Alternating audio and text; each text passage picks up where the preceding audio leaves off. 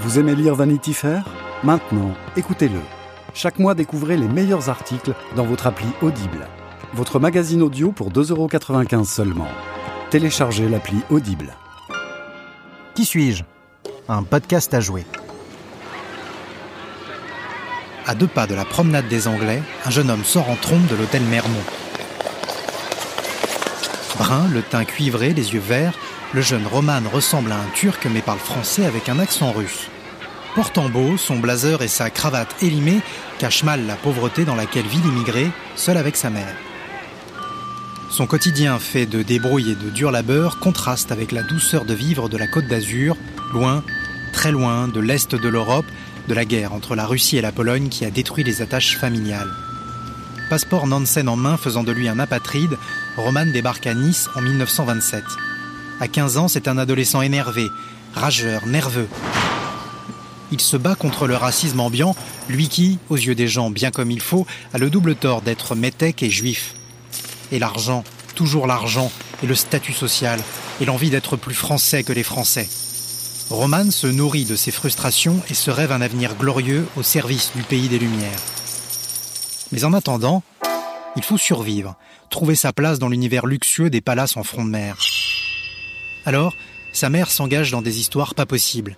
Elle s'endette, est obligée d'emprunter de l'argent à des usuriers qui saignent la petite communauté des immigrés russes.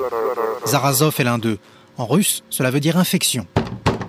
Le sinistre personnage vient frapper à la porte du petit appartement que Roman et sa mère occupent à l'hôtel Mermont dont elle est l'intendante. Il se fait menaçant, réclame son argent. Roman ne supporte pas cette humiliation. Courageux mais inconscient, il se jette sur l'usurier, le roue de cou et réussit à le repousser. Une semaine après l'altercation, Zarazov est retrouvé mort.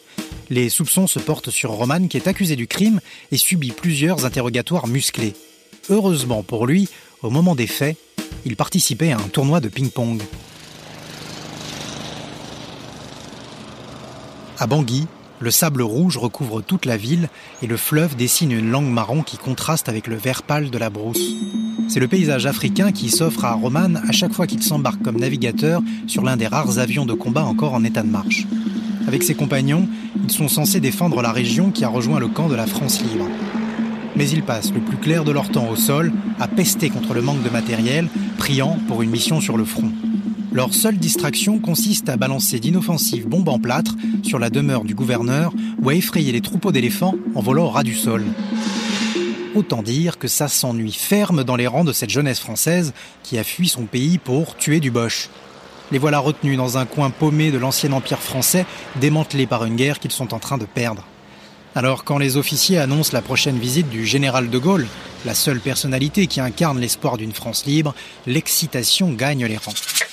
Comment recevoir dignement le généralissime alors qu'on n'a même pas de quoi maintenir l'unité en vol qu'en 1941, une défaite chasse l'autre et que le moral des troupes est dans les chaussettes Roman, qui rêve de devenir un grand écrivain, se propose.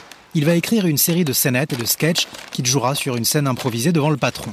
Tout le monde trouve l'idée géniale. Mais c'est un four de Gaulle n'esquisse pas l'ombre d'un sourire quand Roman danse une parodie de French Cancan pendant qu'un de ses camarades traverse la scène en hurlant Je suis cocu, je suis cocu. À l'issue de cette piètre performance, il n'y a pas grand monde pour croire que Roman puisse prétendre au statut d'écrivain. Los Angeles accueille un nouveau consul français. Roman débarque en 1956 sur la côte ouest des États-Unis avec une mission claire faire rayonner la France. Qui mieux que Roman, écrivain à succès alignant les prix et possédant une aura people à même de séduire l'usine à rêve hollywoodienne pour tenir ce rôle crucial. Depuis sa superbe résidence sur Outpost Drive dans les collines de Hollywood, Roman règne sur un univers de luxe et de mondanité. Dans cette maison entièrement décorée dans un style russo-oriental, Roman et sa femme de l'époque, Leslie, reçoivent en grande pompe le Gotha du cinéma. Cela fait partie du boulot, connaître, influer, rendre service, au nom de la France. Roman, curieux et fanfaron, est comme un poisson dans l'eau. D'autant que son charme métis, son français impeccable et sa réputation d'écrivain le mettent sur un piédestal duquel il domine son auditoire. Un jour, une jeune actrice américaine de 24 ans, Jean, est invitée avec son mari, un avocat pharo qui se rêve réalisateur de films. Au cours du repas, Roman ne cesse de chercher Jean Burgard. Il est tombé amoureux de la jeune femme. Quelques années après cette rencontre, Roman et Jean, couple mythique, se marient à Sarola Carcopino, en Corse, en toute discrétion. Eux qui sont des stars traquées par les paparazzi réussissent avec l'aide des services secrets français à organiser une cérémonie à laquelle n'assistent que sept personnes. Je me sens comme un, euh, comme un enfant joyeux qui vient de naître et qui vient de sortir de l'obscurité. Roman est l'un des plus grands écrivains français du XXe siècle, mais aussi l'un des personnages les plus flamboyants du gaullisme. Alors, qui est Roman?